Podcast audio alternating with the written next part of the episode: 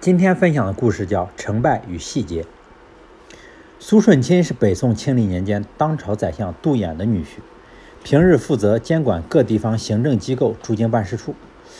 他和另外十多位在京的高官一起强力支持岳父和范仲淹等人联手推行的改革，与保守派们做着不懈的斗争，并眼看着就要取得胜利。这年中中秋，苏舜钦想犒劳一下志同道合的同仁们。顺便给他们鼓鼓劲儿，便把他们邀请到官衙内聚餐。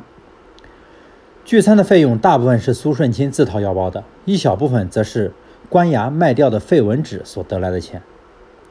不料这却给保守派留下了口实。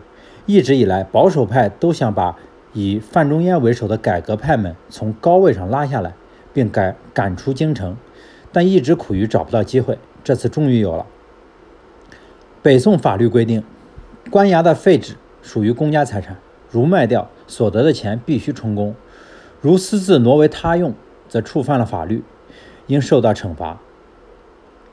保守派就此轮番上奏宋仁宗，大肆渲染苏舜钦违法违纪，要求此事一定要严办，以正视听。无奈之下，仁宗只好按律办事，将苏舜钦和参加聚会的人全部贬到外地，且永不得回京城。范仲淹、杜衍等人也因此受到了牵连，同样也被降职外调。改革派自此一落千丈，再也没能东山再起。一场志在必得的改革因此也不了了之。毁掉千里之堤的，往往不是什么洪水巨浪，而是一个很不起眼的小蚁穴。因此，越是想成大事者，越要关注局部的细节，特别是那些对自己不利的细枝末节。